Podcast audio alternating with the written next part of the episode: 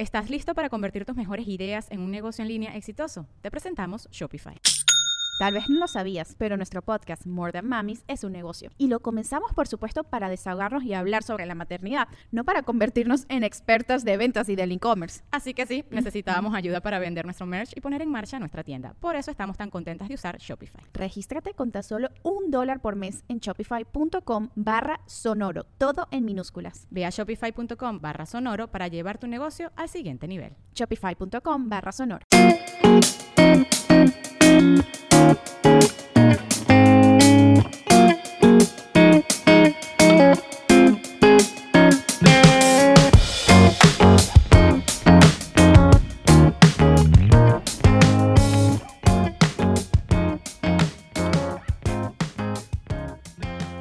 Hola con madres, gracias por escucharnos. Antes de ponerles el episodio del día de hoy que está súper interesante, queremos contarles una cosita que nos pasó rápido para que tenga más sentido lo que van a escuchar.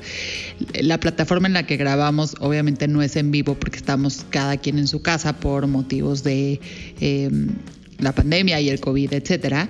Y nuestra invitada está fuera de México y tuvimos un problema con el internet de Fátima y la plataforma. Entonces, Fátima está en el programa, pero ustedes no la van a poder escuchar porque eh, sus aportaciones y sus comentarios no se pudieron grabar.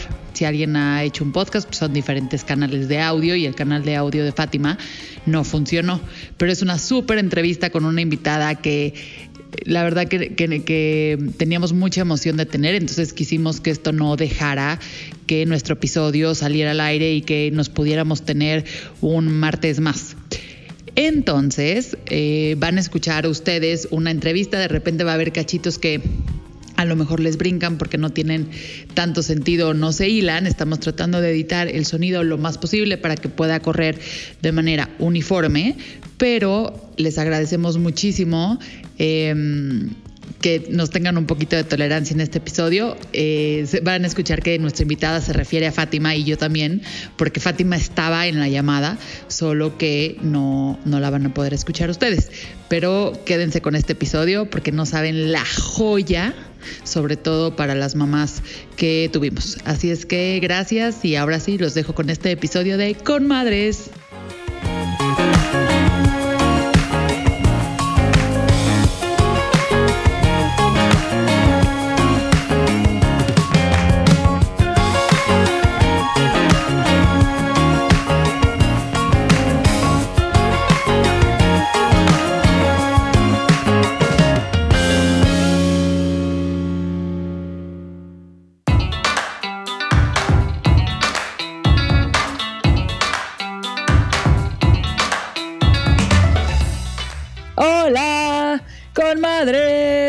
Nuestra invitadísima de hoy, que ya está aquí eh, conectada con nosotros, es una persona que admiramos, que además eh, es la reina de los podcasts en español. Y ya no, no quiero presentar más porque me gusta más como tú cuentas tu historia. Ella es Diana del podcast Nosotras en el Café.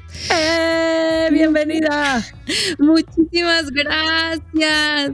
Gracias, estoy súper contenta. Nombre, esta presentación me dejó sin palabras y bueno, las estoy escuchando y no saben cómo me identifico con todo lo que han dicho y me encanta que vayamos a hablar de este tema porque hace falta más que nunca hablar de este tema, ¿sí o no? Bueno, a ver, y antes de seguir con todo este tema, Diana, necesitamos que te presentes porque nosotros ya sabemos eh, lo fregona que eres y todos los proyectos que tienes, pero por favor cuéntanos en tus palabras quién eres, qué haces y dónde te podemos encontrar. Ay, muchas gracias. Bueno, pues yo soy Diana Martínez, para quien no me conoce, soy la creadora de Nosotras en el Café, que es una plataforma digital, podcast y academia, donde entreno a profesionales y creadores en temas de emprendimiento, eh, redes sociales, comunidades digitales y crecimiento personal. Son cosas que me apasionan y, y, también son, son temas recurrentes en mi podcast y son temas que hablamos en esta comunidad de mujeres, en nosotras en el café, que estamos buscando inspirarnos unas a otras para, para simplificar el camino a conseguir nuestros sueños. Vamos a hablar ahorita y no, no me quiero comer también la discusión que estábamos empezando de lo importante que es valorarte y quererte y sentirte segura de ti y de tus decisiones, sobre todo en estos momentos de incertidumbre, porque literalmente casi casi que es lo único que tenemos. Exactamente, exactamente. Hay tanta incertidumbre, Loren, que la verdad eh, nos puede pasar lo que ustedes decían hace un rato, sentirnos influenciadas por las circunstancias o por las decisiones de otras personas. Y fíjate que me gustaría empezar con una, con una frase que dijo una de mis invitadas, que es Gaby Natale. Eh, ganadora tres veces del Lemmy, que me inspira y me gusta muchísimo todo lo que ella dice.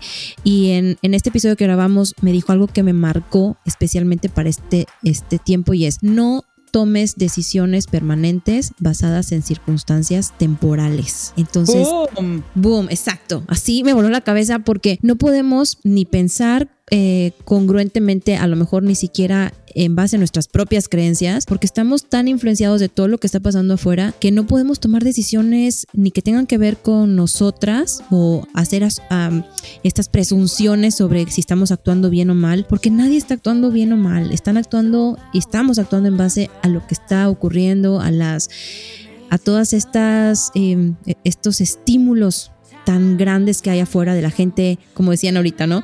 De los que usan máscara, los que no quieren usar máscara, los que están encerrados, los que hacen fiestas.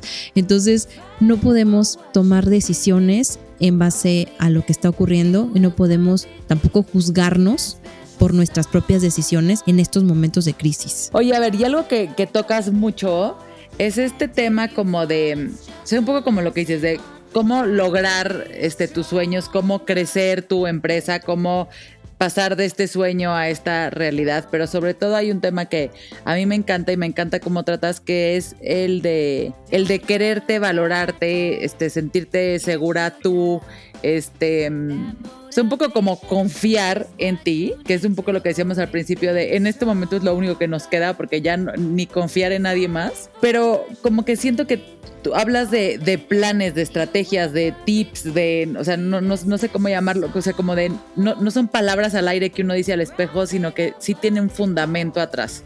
Platícanos cuál es tu approach a esto, please. Yo creo que lo, justo lo que acabas de decir, se ha manejado por mucho tiempo o nos han vendido la idea de que amor propio, por ejemplo, o aceptarte es precisamente eh, un amor así incondicional, ¿no? Ese amor de que me quiero, me amo, qué linda soy, qué bonita soy, casi casi en el espejo, tú eres la mejor, tú puedes todo. Cuando realmente amor propio es una precisamente una mezcla de autoestima, de dignidad y la voluntad, sobre todo, amiga, de aceptarnos como somos y de aceptar las emociones que tenemos y de, dejarlas, eh, dejarlas ser y, hacer este como, como este proceso de entender que no somos perfectas y que, y que tenemos que abrazar tanto nuestras reacciones como nuestras emociones y que por supuesto como dices tú con estrategia podemos llegar como a un, a un entendimiento de quiénes somos para poder en este sentido aceptar lo que podemos cambiar, lo que no podemos cambiar, eh, dejarlo ir o, o, tratar de trabajarlo, para al final de cuentas estar muy conscientes y ser bien intencionales de que estamos aquí para ser felices y que lo que tengamos de recursos está perfecto. O sea, está perfecto tener los recursos que tengamos y de los que carezcamos, pues simplemente no enfocarnos en eso, porque eso es lo que nos hace, no sé si les pasa a ustedes, eh, caer en culpas, caer en, esta, en, estos juicios, autocrítica de una forma en la que nunca nos sentimos suficientes. No sé si les pase. Ah, no, bueno, todos los días. es una cuestión de crianza y una cuestión de creencias. Nos han, nos han creado de una manera en la que en esta arcaica cultura de agradar, no sé si ustedes se ubican en ese, en ese escenario conmigo, pero en mi generación era agradar eh, pórtate bien, eh, tú no hagas como mucho problema aquí para que nadie te, tache de, eh, de revoltosa o de, que causas conflicto. Entonces, en este, en este sentido, ser buena, entre comillas, ser obediente y no causar conflicto, era lo que te aseguraba un lugar en el mundo. Entonces siento que ahora, cuando tú te reconoces a ti misma o a ti mismo y te das cuenta que estas creencias te limitan tu potencial y que tú no, necesariamente piensas de la manera en que te criaron y reclamas tu lugar en el mundo con audacia de decir, soy lo suficientemente valiente para, para sentir lo que siento, para reconocerme como yo soy y que a mí no me gusta quedarme callada o que a lo mejor la gente está esperando de mí que yo me coma el mundo y que sea una súper empresaria y mamá perfecta, pero yo reconozco en mí que yo no soy eso y me acepto de esa forma, y desecho esta, esta crianza, eh, ahí es donde empieza realmente este proceso de amor propio. Te quiero, les quiero decir algo que dice María Fournet, que es que me encanta, que estuvo también en mi podcast. Muy pronto va a salir ese episodio. Habla ella acerca de algo que me voló la mente y decía que no podemos cambiarle nada al cerebro, hablando de estas de esas creencias, ¿no? O esta crianza que, que tenemos en el ADN casi casi. Decía, no le puedes cambiar o quitarle o borrarle nada al cerebro, pero le puedes poner material nuevo. Y entonces yo le pregunté, ¿cómo, ¿cómo le pongo material nuevo? Y hablando de las culpas, y sabes que eso ha sido un tema, un tema, Fa, eh, personalmente, y lo comparto con ustedes y su audiencia, este, esta culpa de que no estoy suficientemente con mis hijos por querer crecer mi negocio, ahora que está creciendo mi negocio, siento que le doy menos tiempo a mis hijos, a mi marido, y es, una, es un pesar, es un pesar, al mismo tiempo estoy feliz, pero al mismo tiempo me siento culpable. Entonces le preguntaba a María, cómo podía, a María Fornet, cómo podía meterle material nuevo. Me decía, bueno, cuando sentimos las mujeres estas culpas, no le podemos borrar la culpa al cerebro. Nos han entrenado de esa manera, es parte de la idiosincrasia, de la creencia, de la, de la crianza. Pero meterle material nuevo significa que tú sigas haciendo lo que estás haciendo. Este material no existía antes en tu cerebro. Cuando tú eras o tenías pensado que ibas a ser mamá, no sabías que te ibas a enfrentar al, a la disyuntiva, que no debería existir, que tenías que elegir a lo mejor entre tu familia y tus sueños. Entonces, ahí no tenías ese material. Entonces, lo que estás haciendo ahora, todas las mujeres que estamos emprendiendo, queriendo levantar un negocio, un proyecto, estamos poniéndole material nuevo al cerebro. No vamos a borrar las culpas, pero vamos a sopesarlas. Vamos a estar en ese equilibrio donde ese material nuevo de cómo te sientes cuando emprendes, lo realizada que te sientes, saber que tienes un propósito individual y lo estás cumpliendo, va a empezar a pesar más que esas culpas poco a poco. ¿Estás listo para convertir tus mejores ideas en un negocio en línea exitoso? Te presentamos Shopify. Tal vez no lo sabías, pero nuestro podcast More Than Mamis es un negocio y lo empezamos por supuesto para desahogarnos y hablar sobre la maternidad, no para convertirnos en expertas de ventas y del e-commerce. Así que sí, necesitábamos ayuda para vender nuestro merch y poner en marcha nuestra tienda. ¿Y cómo suena con Shopify?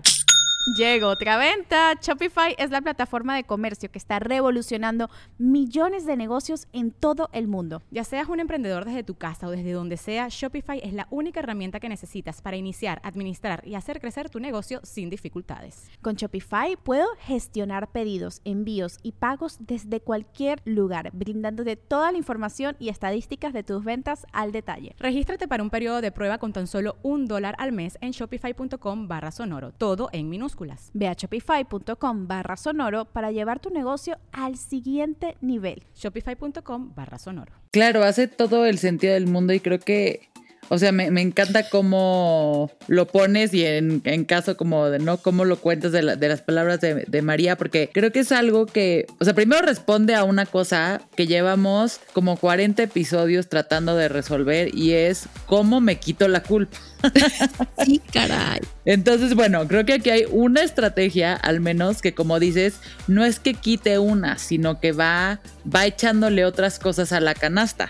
Y creo que muchas veces nos, si algo hemos platicado también ahorita en estos episodios de pandemia, es que no, em, o sea, estás en la casa y aún así sientes culpa. Entonces, yo antes me iba a la oficina y decía, claro, tengo culpa de no estar con mis hijos, pero hoy estoy en mi casa y cuando estoy con mis hijos tengo culpa de no estar trabajando, cuando estoy trabajando en la misma casa, tengo culpa de que no le estoy poniendo atención al niño que está en la clase, ¿no? Y creo que eso es, eh, o sea, es clave lo que estás diciendo, el, cómo le vamos llenando el jarrito, digamos, también a, a otras cosas para que esta culpa no sea la sensación o el sentimiento predominante en lo que vemos en el espejo. Claro, es que aparte nos cuesta tomar decisiones cuando estamos eh, en esta etapa de la maternidad, nos volvemos súper vulnerables.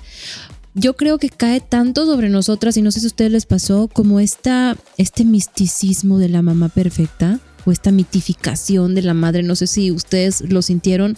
En algún momento cuando yo no era mamá, eh, pensaba, ¿no? Yo voy a ser una mamá súper fuerte y voy a ser esta mamá que que yo voy a tomar mis propias decisiones. Sin embargo, cuando llegó el momento que me convertí en mamá, les digo de verdad a las dos y a, las chicas que nos escuchan, que me sentí insuficiente.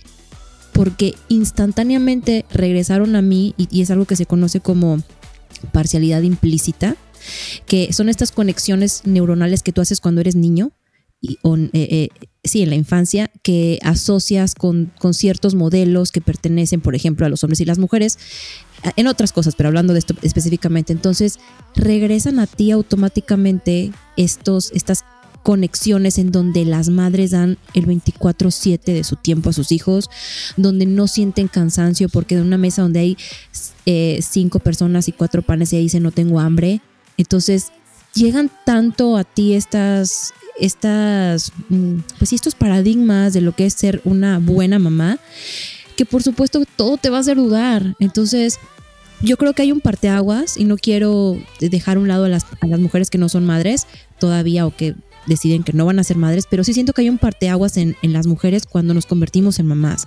Redefinimos toda nuestra cosmovisión y no sé si a ustedes les pasó, pero a mí realmente me pegó muchísimo. No, creo que lo que dices, o sea, me, me encanta porque además pones como en, en palabras, este, casi casi que científicas, todas las cosas que nosotros discutimos también muy coloquialmente, pero creo que, o sea, es justo un poco tal cual lo explicas, porque es eso, es como, ¿cómo pasas? O sea, a mí dos cosas que me dan mucha curiosidad de cuando tienes hijos. La primera es el tema de cómo de ser una mujer a lo mejor segura o convencida de muchas cosas o que no le tiene miedo a, no que se lanza, este, que se siente bien consigo, etcétera. Eh, digo, y te hablo de, mi caso que tuve a, a mi primer hijo a los 32 años. Entonces creo que ya al menos me sentía un poco más cómoda en mi piel por ponerle, o sea, ¿cómo pasas de ser esta persona a de repente tener un hijo y decir, puta, no sé nada? Y no solo no sé nada de ser mamá, o sea, dudo ya de absolutamente todo lo que estoy haciendo, o sea, eh, un poco como decía Fátima, hasta de las cosas que me siento segura dudo, ¿no? Y creo que tiene mucho que ver también con esto, o sea, como el decir, pues claro, es que a mí me, o sea, yo sí, algo en mí, estoy segura que creía que en el momento que yo me convirtiera en mamá, iba a abrirse el cielo y caer un manto divino de conocimiento que iba a decir, todo va a salir natural. Y güey, no. No sé si Fa quiera decirnos algo al respecto, porque la verdad yo sí tengo algo que si después de que digas Fa, te juro que me voy a dejar ir aquí, porque este tema, eso de que eres una mujer antes y otra después, te lo juro que es cierto cambia todo. Les voy a contar lo que a mí me pasó. Yo realmente eh, tenía en mi mente, primero que nada, igual me identifico contigo, Lore, porque yo fui mamá a los 33 años. Entonces yo ya me sentí una mujer hecha, derecha, empoderada, ya sabes, letrada, inteligente, que todo lo que acabas de decir y que yo creo que muchas mujeres se identifican.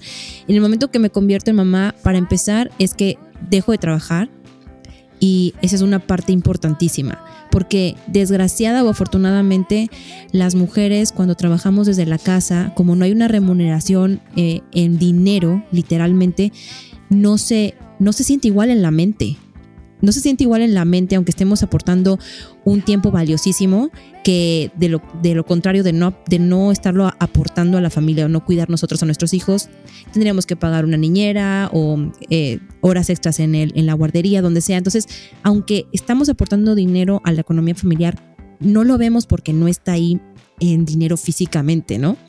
Entonces, esa es una parte. Otra es que te vuelcas a los hijos. Lo que decías, Fa, o sea, te vuelcas a los hijos de una manera tal que quieres ser esa mamá mítica. A lo mejor no lo haces conscientemente, es inconsciente, pero quieres ser esa mamá mítica, perfecta, mamá suficiente. Eso es la crianza. Y aparte, los estímulos externos de esas mamás de Instagram que todo es perfecto, que terminan eh, o salen del casi casi del hospital con un cuerpazo de bikini ready eh, y luego tú te das cuenta que tú no eres eso.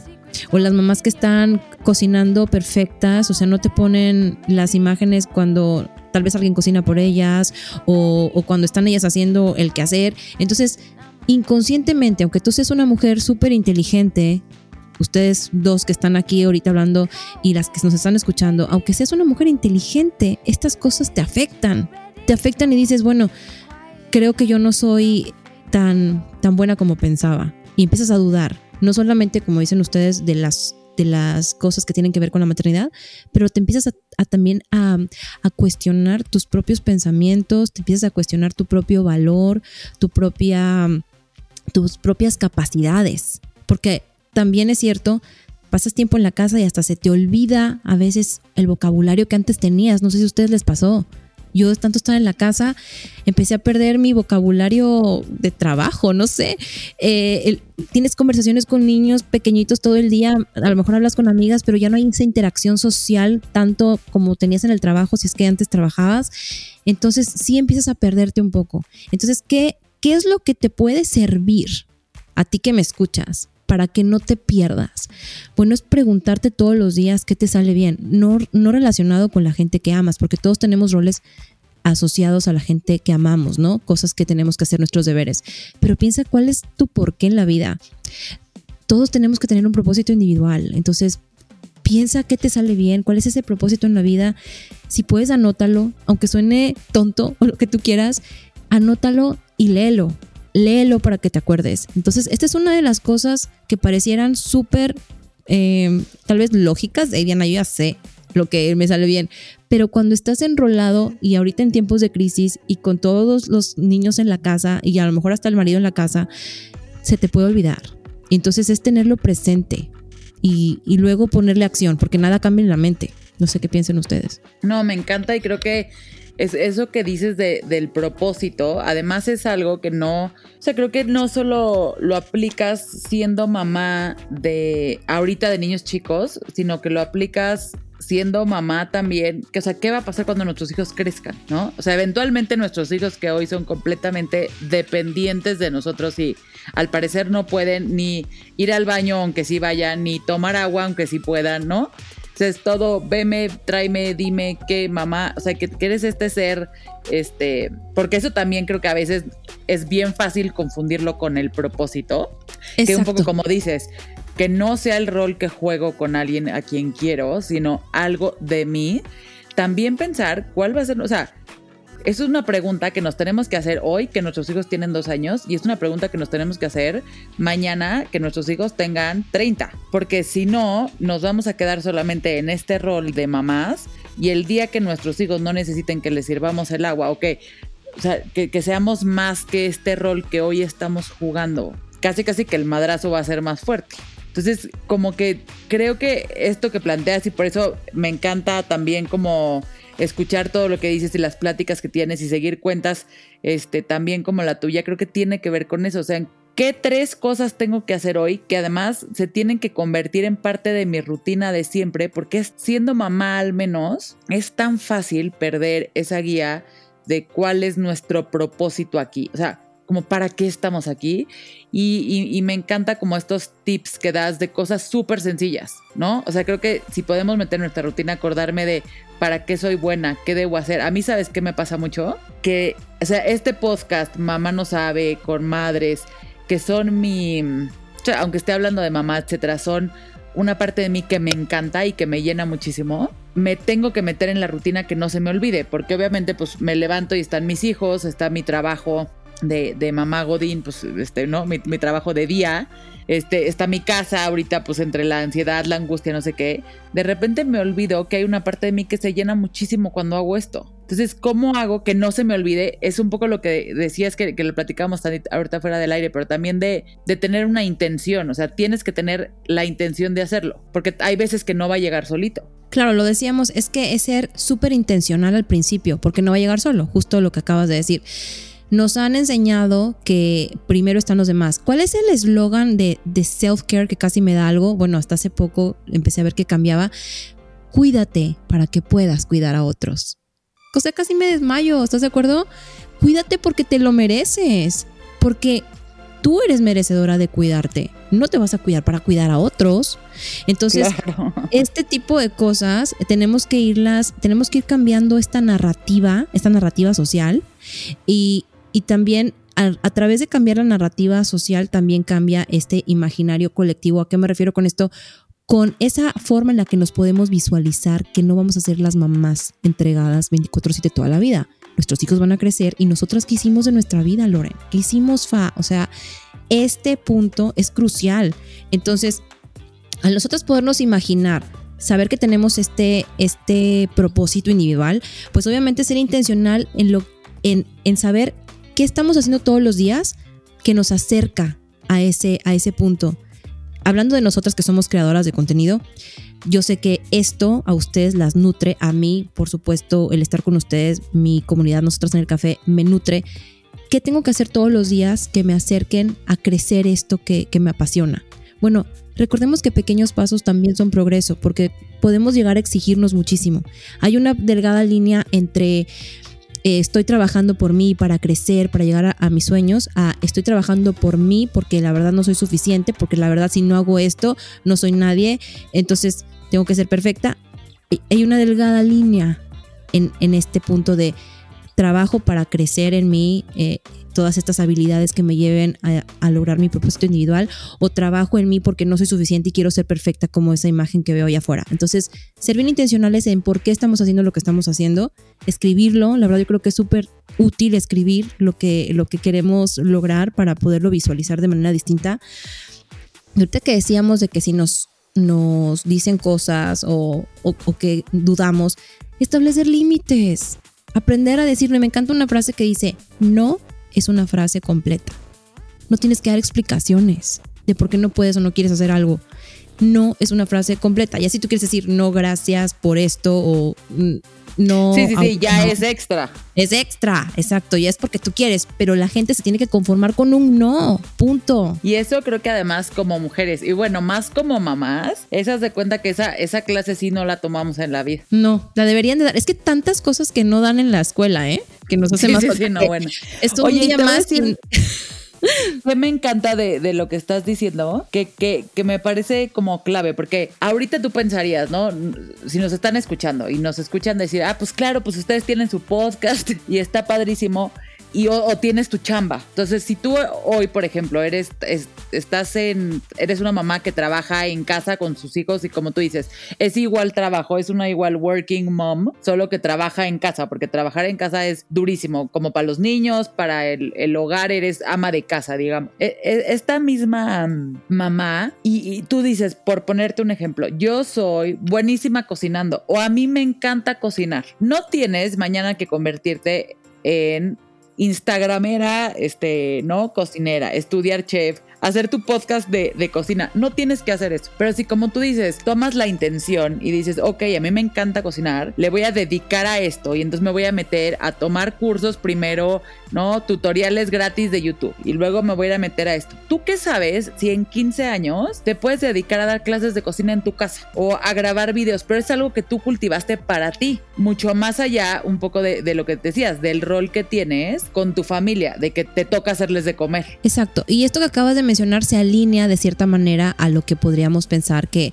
son las labores de una ama de casa. Sin embargo, como, como lo planteas, me encanta y es piensa lo que a ti te gusta, o sea, a ti te apasiona, no te limites a que sea una parte de lo que se espera de ti como claro. mamá, sino nútrelo. Eh, identificar tus talentos requiere valentía porque una vez que los identificas, te das cuenta que no te debes quedar ahí ni conformarte y entonces los quieres nutrir como decías tú, un tutorial. Si te gusta la cocina, pues vete todo con eso. Apréndelo, masterízalo, porque tú nunca sabes cuándo se va a convertir en una fuente de ingreso, a lo mejor extra para tu familia si lo quieres ver así, o se va a convertir en este salario emocional para ti, para no sé si vas a hacer eh, cursos o si vas a dar clases o si simplemente... ¿Qué es el salario emocional? Platícanos, porque te he escuchado como que decirlo, pero nunca me he metido a, a profundidad. Bueno, mira, el salario emocional es algo que pues es relativamente nuevo el concepto per se, pero es algo que ha existido siempre, amiga. El salario emocional es ese conjunto de momentos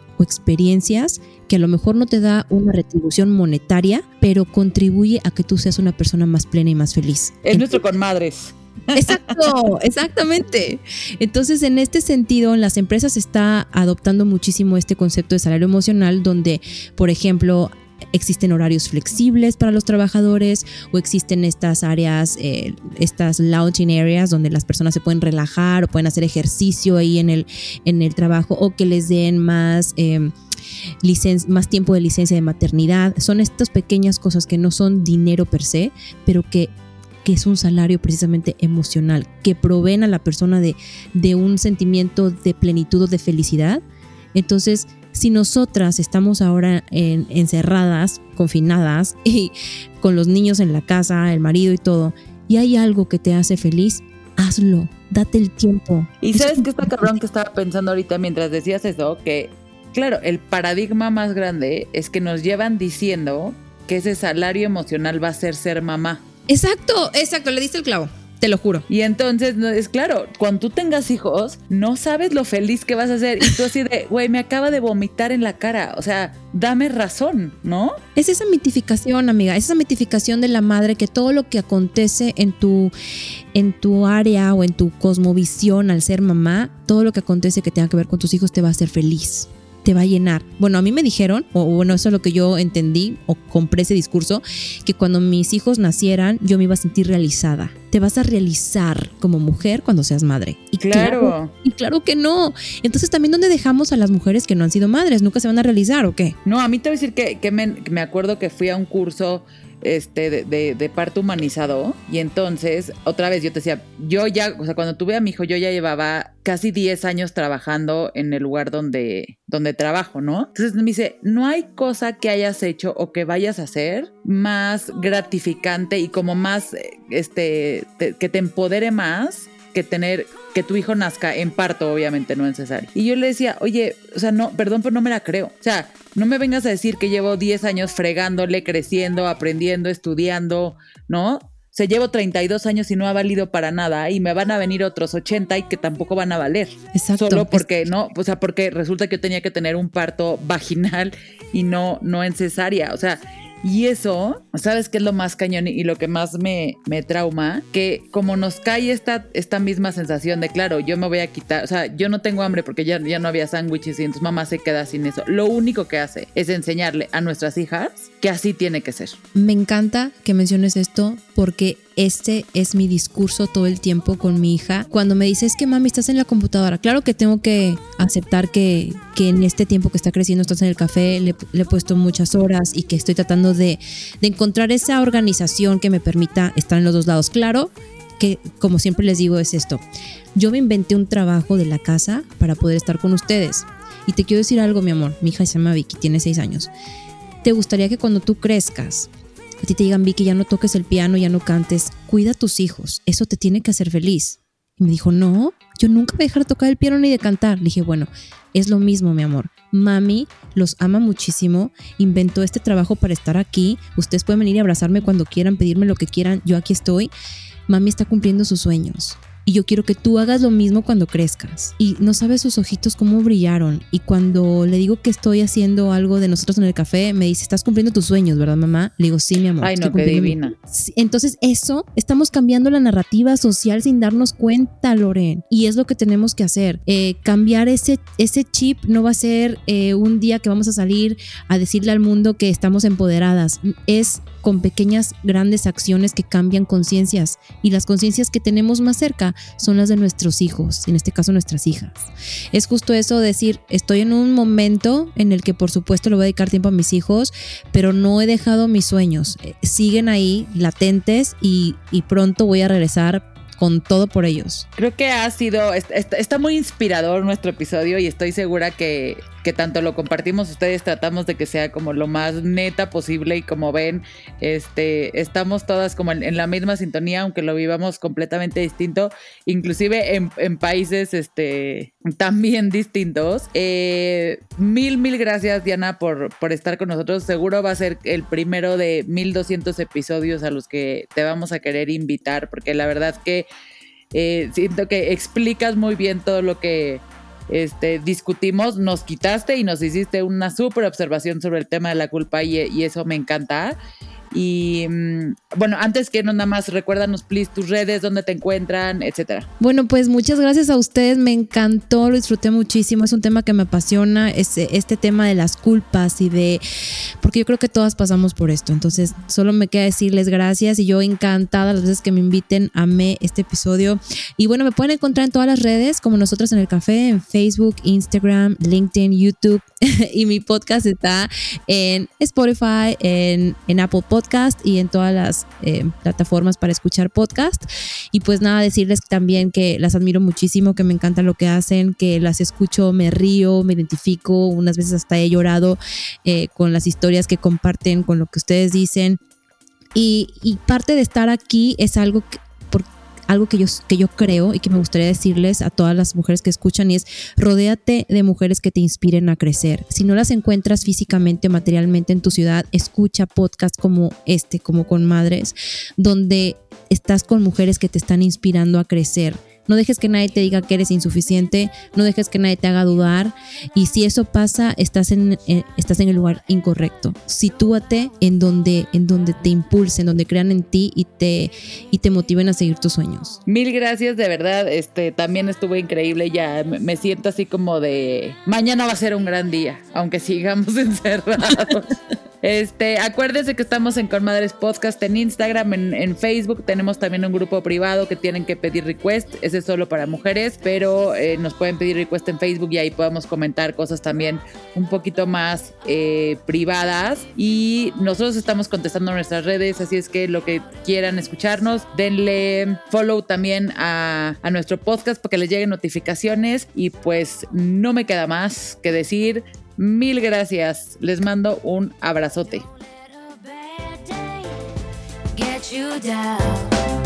That motivation is what you need to always be stronger.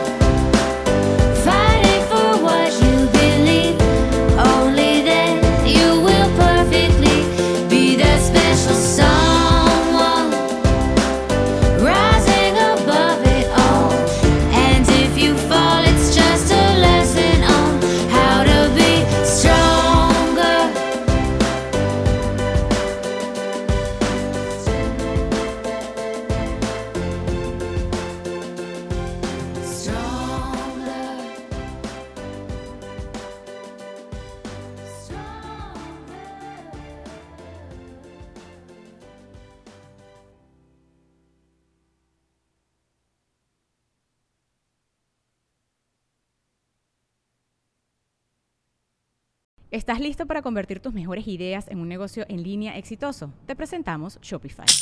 Tal vez no lo sabías, pero nuestro podcast More Than Mamis es un negocio y lo empezamos por supuesto para desahogarnos y hablar sobre la maternidad, no para convertirnos en expertas de ventas y del e-commerce. Así que sí, necesitábamos ayuda para vender nuestro merch y poner en marcha nuestra tienda. ¿Y cómo suena con Shopify? Llegó otra venta. Shopify es la plataforma de comercio que está revolucionando millones de negocios en todo el mundo. Ya seas un emprendedor desde tu casa o desde donde sea, Shopify es la única herramienta que necesitas para iniciar, administrar y hacer crecer tu negocio sin dificultades. Con Shopify puedo gestionar pedidos, envíos y pagos desde cualquier lugar, brindándote toda la información y estadísticas de tus ventas al detalle. Regístrate para un periodo de prueba con tan solo un dólar al mes en shopify.com barra sonoro, todo en Ve a shopify.com barra sonoro para llevar tu negocio al siguiente nivel. Shopify.com barra sonoro.